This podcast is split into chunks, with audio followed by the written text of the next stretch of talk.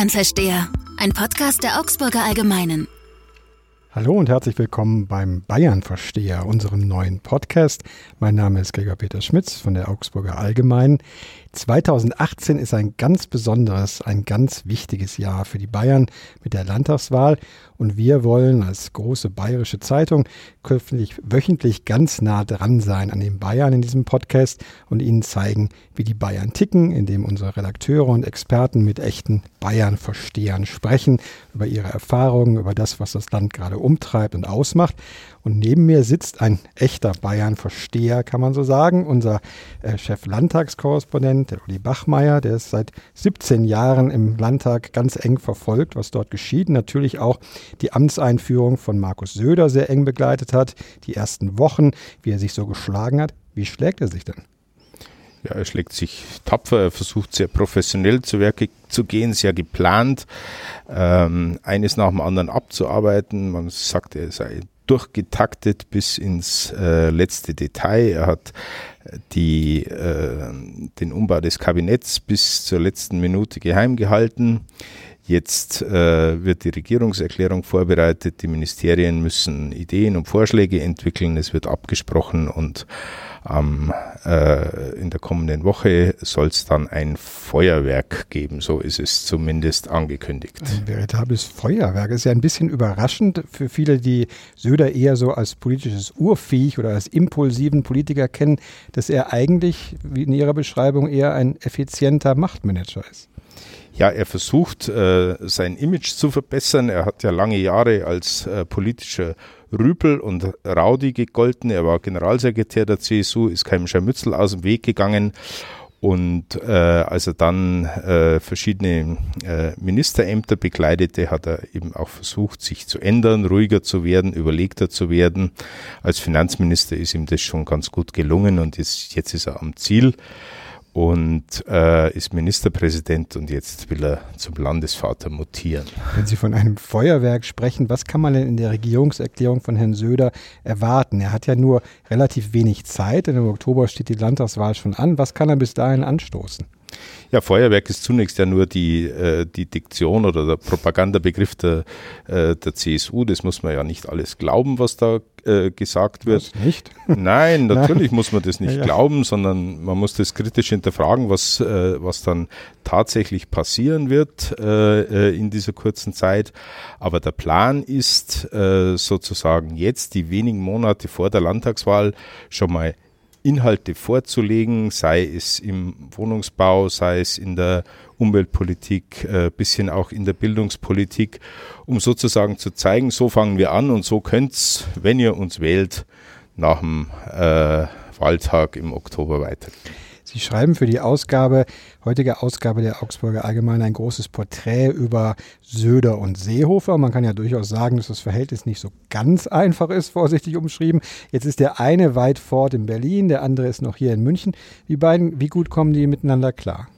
die kommen äh, äh, insofern gut miteinander klar, als sie äh, praktisch nicht miteinander reden. Sie haben eine relativ klare äh, Aufgabenteilung. Äh, Seehofer soll als äh, Parteichef in Berlin CSU pur praktizieren ähm, und Söder soll hier im, äh, im Landtag sozusagen Bayern pur machen. Also Best Practice in der Landespolitik. Bayern soll in allen äh, äh, in allen Politikfeldern, allen anderen Ländern überlegen sein. Das ist das Ziel. Das ist ja eigentlich immer das Ziel, dass man von den Bayern lernen soll. Wie ist denn Ihr Eindruck, was CSU pur in der Hauptstadt bedeutet? Man hat ja bislang festgestellt, dass Seehofer sich an die Kabinettsdisziplin jetzt nur begrenzt hält, dass er äh, sich doch sehr klar in Stellung bringt, sich gegen den Islam oder festgestellt, dass der Islam nicht zu Deutschland gehöre, in der Flüchtlingspolitik sehr klar vorlegt. Was macht er da? Was treibt ihn da um? Ja, äh, sein Ziel ist es äh, selbstverständlich, die AfD möglichst äh, klein zu halten, die CSU als äh, die wahre Law and Order Partei äh, zu präsentieren, äh, sich abzusetzen von der blutleeren CDU, äh, die aus Sicht der CSU-Politiker schon längst dieses konservative Feld mhm. aufgegeben hat. Also er muss eigentlich das liefern, was der zum Staatsmann gereifte Söder so nicht mehr machen kann, oder? Naja gut, äh, Seehofer, Seehofer war vorher beides. Er war äh, Ministerpräsident und Parteichef, das heißt, er war mal Landesvater, mal war äh, der Verhandlungspartner der Frau Merkel, er saß überall, jetzt ist der Job geteilt und diese Teilung ist eigentlich sehr eindeutig. Scharmützel, Krawall, AfD klein machen in Berlin und in Bayern solide Landespolitik machen. Das ist die, das Ziel. Erzählen Sie mal ein bisschen von Ihren persönlichen Erfahrungen als Korrespondent. Sie sind, wie gesagt, seit 17 Jahren dabei, haben da ja auch schon einige Ministerpräsidenten erlebt. Wie ist, wie ist Ihr Eindruck, was sich vielleicht ändern könnte unter einem Ministerpräsidenten Söder im wirklich politischen Umgang? Äh, ganz wichtig ist äh, aus meiner Sicht der Umgang nach innen innerhalb der Partei und äh, das Verhältnis äh, mit der Fraktion. Der Horst Seehofer hat über der Fraktion oder neben der Fraktion äh, regiert. Er ist mit der Fraktion nie warm geworden. Markus Söder ist in der Fraktion groß geworden. Äh, er fährt dort Rückhalt und Nestwärme. Er ist einer von ihnen. Das ist schon mal äh, ein ganz wesentlicher Unterschied. Der zweite wesentliche Unterschied liegt in der Person. Der Horst Seehofer ist als Politiker ein Spieler. Er spielt gerne, er zockt, er versucht Themen zu setzen, er zieht sich zurück, er kommt wieder mit einem Thema. Ähm, er treibt es sehr lange. Der Markus Söder versucht es jetzt äh, professioneller zu, äh, zu gestalten, nach einem klareren Plan, nach einem klaren Vorgehen, auch äh, versucht auch sehr schnelle Entscheidungen zu treffen und äh, äh, die Dinge auf diese Art und Weise voranzutreiben. Sie sind von der Person her sehr verschieden sehr verschieden. Wir haben äh, dieses, diesen neuen Begriff des Heimatministeriums, den jetzt so ein bisschen die Bundespolitik auch erobert, den es ja in Bayern hier schon seit einiger Zeit gab. Was können da vielleicht andere Bundesländer oder auch der Bund von Bayern lernen? Wie sehen das Söder und Seehofer beide? In dem Punkt sind sie sich ja relativ einig. Sie sind sich einig und äh, das hat ja auch eine nette Vorgeschichte. Ne? Der Markus Söder äh, bekam ja das Heimatministerium von Horst Seehofer aufgedrückt und hat. Er wollte es gar nicht. Er wollte das ja. gar nicht, nicht. Man hat dann gelacht, der Heimatschutzminister und was das überhaupt soll. Ne? Und er hat dann aber einiges draus gemacht. Also das Begriff Heimat ist das Etikett, das Wohlfühletikett.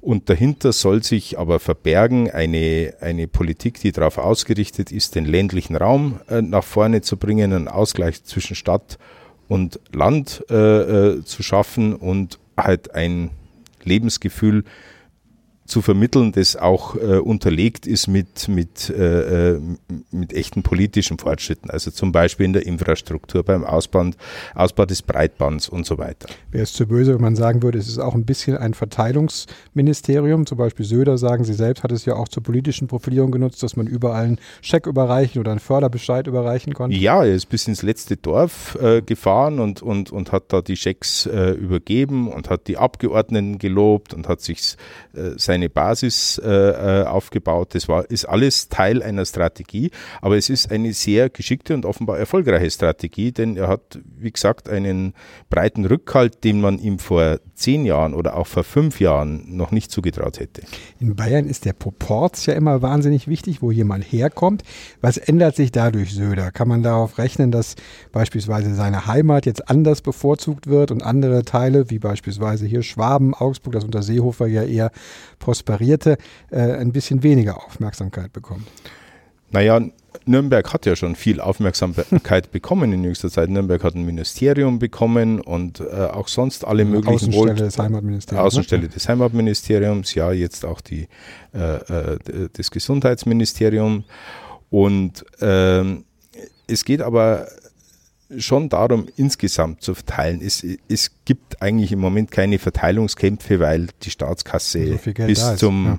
Überlaufen voll ist. Äh, äh, der Markus Söder hat ungefähr fünf Milliarden in der Hinterhand, mit denen er Politik machen kann. Da ist Politik gar keine große Kunst. Ne? Also er kann überall verteilen, flächendeckend. Er kann Bayern mit Geld pflastern und das wird er auch machen. Wie genau wird er das machen? Er hat ja schon angekündigt, dass er zum Beispiel beim Baukindergeld aufstocken will. Was, was sind andere Sachen, wo er richtig Geld raushauen wird? Ja, das sind äh, verschiedene Projekte. Da ist äh, zum, zum einen äh, diese Geschichte mit der, äh, mit der Grenzpolizei, die äh, Eine eigene bayerische Grenzpolizei, ne? Ja, das ist natürlich ein Etikettenschwindel. Mhm. Es ist keine eigene bayerische Grenzpolizei, sondern es ist eine äh, aufgemotzte äh, Schleierfahndung mhm. die Kompetenz für die Grenzpolizei hat Bayern. Er fahndet ja selber mit, habe ich heute gelesen. Ne? Er war da einen Tag lang bei der Schleierfahndung dabei. Äh, äh, ja, das schadet nichts, wenn er sich mal in der Praxis umschaut, würde mhm. ich sagen. Ne? Aber es ist, wie gesagt, äh, ähm, Etikettenschwindel. Ne? Das wurde ja Bayern hat ja schon vor langer Zeit in den 90er Jahren die Kompetenzen an der Grenze abgegeben. Es ist also keine Grenzpolizei. Es kann aber sehr wohl äh, in sicherheitspolitisch Wirkung entfalten, wenn man hinter der Grenze eben äh, äh mehr Augenmerk äh, darauf hat, was da geschieht. Ein Teil unseres Podcasts wird immer die sogenannte Datenecke sein mit unserem Datengeek. In dieser Woche Niklas Molter, der für uns immer unsere Umfragen in Zusammenarbeit mit dem Meinungsforschungsinstitut CIVEY auswertet. Darunter auch die Sonntagsfrage, also die Frage, wie die Bayern abstimmen würden, wenn sie am Sonntag zur Wahl gingen. Wie ist denn da gerade der Stand, Niklas? Ja, hallo Gregor. Also bei der Umfrage kann man vor allem diesmal einsehen im April ist eine klare Verbesserung zum Vormonat. Für die CSU geht es nämlich rund drei Prozentpunkte nach oben. Die liegt jetzt äh, bei 44,5 Prozent, was doch eine deutliche Verbesserung ist, gerade wenn man sich die vergangenen Monate anschaut, wo es dann häufig äh, deutlich unter 40 Prozent waren. Also kann man, wenn man es wohlwollend für ihn interpretiert, von einem gewissen Söder-Effekt sprechen. Man sieht auf jeden Fall, es sind jetzt 3 Prozent zum Vormonat, das ist schon ein bisschen was. Ähm, es ist deutlich besser als im Dezember, wo wir bei 36,7 Prozent waren. Man muss aber, glaube ich, vorsichtig bleiben. Wir haben jetzt Söders einige Wochen im Amt, wir sehen jetzt eine Verbesserung. Die Wahl ist allerdings erst im halben Jahr, bis dahin kann sehr, sehr viel passieren. Und ähm, man könnte auch natürlich allgemein spekulieren, ist es jetzt der Söder-Effekt, ist es einfach allgemein die Ruhe in der Partei, die äh, dazugehört. Was man auch wissen muss bei unseren Umfragen, natürlich jede Umfrage hat einen statistischen Fehler. Das sind nur Annäherungswerte, die dort angegeben werden. Das könnten auch 2,5 Prozent mehr oder weniger sein. Das heißt, wir sollten nicht damit rechnen, dass die CSU jetzt genau 44,5 äh, Prozent erreichen würde, würde am Sonntag gewählt, sondern es ist einfach eine statistische Schätzung in dem Bereich. Für die CSU ist ja immer ganz wichtig, dieses Mantra der absoluten Mehrheit, die sie gewinnen will. Würde das denn wie gesagt, mit den ganzen Spekulationseffekten, die du skizziert hast, äh, eingerechnet, würde es denn im Moment dafür reichen? Im Moment ist es sehr knapp. Es ist auf jeden Fall so, wir konnten in den vergangenen Wochen sagen, da war immer die Frage, wer wird der Partner der CSU. Jetzt gerade tastet sich die CSU doch sehr an den Bereich ran, wo es interessant wäre. Schauen wir die heutige Umfrage an, da ist so, die FDP würde mit 4,2 Prozent nicht reinkommen, die Linke mit 2,8 Prozent nicht, 4 Prozent der Wähler würden sich für sonstige Parteien entscheiden. Das heißt, sagen wir mal so, 89 Prozent wären nur drin im Landtag mit 44,5 Prozent. Das ist genau die Hälfte, wäre es für die CSU sehr, sehr knapp. Aber wie gesagt, eine genaue Prognose in dem Bereich ist schwierig, von daher denke ich, wird die CSU auch noch einige Monate kämpfen müssen und es bleibt schlichtweg spannend. Uli Bachmeier, auch wenn Prognosen schwierig bleiben, vor allem wenn sie die Zukunft betreffen, wollen wir doch mal kurz über die Wahl sprechen, weil dieses Mantra der absoluten Mehrheit ja auch für Söder eine gewisse Last da ist. Was müsste er erreichen, um nicht beschädigt dazustehen nach der Wahl? Er selber hat äh, das Bundestagswahlergebnis als seinen Ausgangspunkt ausgegeben. Das ist natürlich ein, ein kluger Schachzug, weil äh, von diesem Niveau aus. Das äh, wie hoch war? Äh, ja, wie hoch war es? Knapp 37, ne? 38,9 Prozent. Oder, oder 38, gut. Ähm, also da ist er wird Luft es, nach oben. Ja, ja, natürlich. Er hat, da hat er viel Platz. Nicht? Und äh, ich denke auch, dass äh, so ab 42, 43 Prozent wird ihm äh, das Ergebnis niemand vorhalten können. Je näher an 40 es dran ist, wird schwierig für ihn. Und unter 40, äh, dann wird er die zehn Jahre nicht voll machen. Aber würde er dann überhaupt weitermachen oder könnte dann schon eine Rebellion gegen ihn ausbrechen? Das weiß man in der CSU nie, wann es eine Rebellion gibt und, äh, äh, und wann nicht. Äh, ich denke mal, dass die schon so bei 42, 43 landen werden nach dem momentanen Stand. Das traue ich ihnen zu. Sie haben ein äh, strategisches Problem, das sie bei der letzten Wahl nicht hatten. In der letzten Wahl ist äh, der Christian Ude, der damalige Münchner Oberbürgermeister, als Gegenkandidat angetreten mit dem erklärten Ziel. Der SPD, ja. Äh, SPD mit dem erklärten Ziel, eine SPD-geführte Viererkoalition zu bilden und die CSU komplett abzulösen. Das, glaube ich, wollen die Bayern nicht haben, mhm. die Mehrheit der Bayern nicht. Was Ein die bisschen Mehrheit CSU der, wollen die Bayern doch äh, immer noch haben. Ja, nein, nein, die, ja. wollen, die, die wollen schon relativ viel CSU, aber eindeutig ist auch äh, äh, nach vielen Befunden, dass ungefähr zwei Drittel der Bayern sagen, äh, wir wollen gern eine Kontrolle der Macht. Ne? Was heißen würde eine Koalition? Die SPD hat ja jetzt vor kurzem erklärt, dass sie nicht koalieren wollen oder zumindest ohne Koalitionsaussage in den Wahlkampf gehen.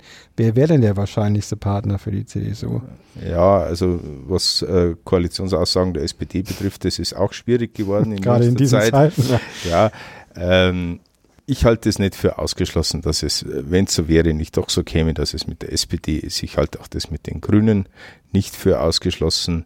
Sehr schwierig ist es äh, mit den freien Wählern, weil äh, da in der CSU die alte Regel gilt, das ist Fleisch von unserem Fleisch, das sind, äh, das sind Konservative äh, wie wir und die wollen wir nicht extra stark machen. Also wie das dann passieren würde, weiß man nicht. Ich äh, glaube auch nicht der Zahl, dass die FDP schon längst weg ist. Das wird äh, im Herbst von der bundespolitischen Konstellation abhängen und äh, die FDP war immer ein harmloser Koalitionspartner, also den würden sie wahrscheinlich relativ schnell nehmen, auch wenn sie jetzt anderes gesagt haben.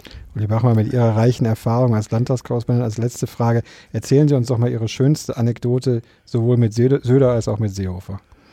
Ui, das ist, da gibt es natürlich, äh, es gibt natürlich viele äh, Anekdoten. Beim Horst Seehofer ist es so, dass er manchmal erfrischend offen war, wenn wir ihn erwischt haben bei, äh, bei irgendeiner Übertreibung oder so, dann sagt er, ihr mit eurem Scheißarchiv, ihr wo diese wieder, Fakten, ja. ja. diese blöden Fakten da von gestern und erklärt uns dann, dass das, was in der Politik vor einem Jahr passiert ist, eigentlich in der Steinzeit war und dass das, äh, dass das nicht mehr geht. Ne?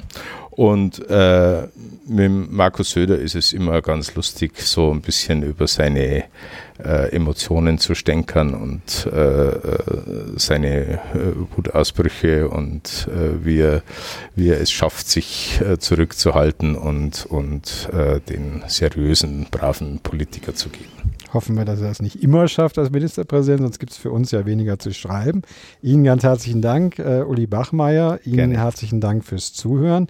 Und wir freuen uns nächste Woche auf die nächste Ausgabe des Bayern-Versteher und hoffen, dass Sie dann wieder einschalten.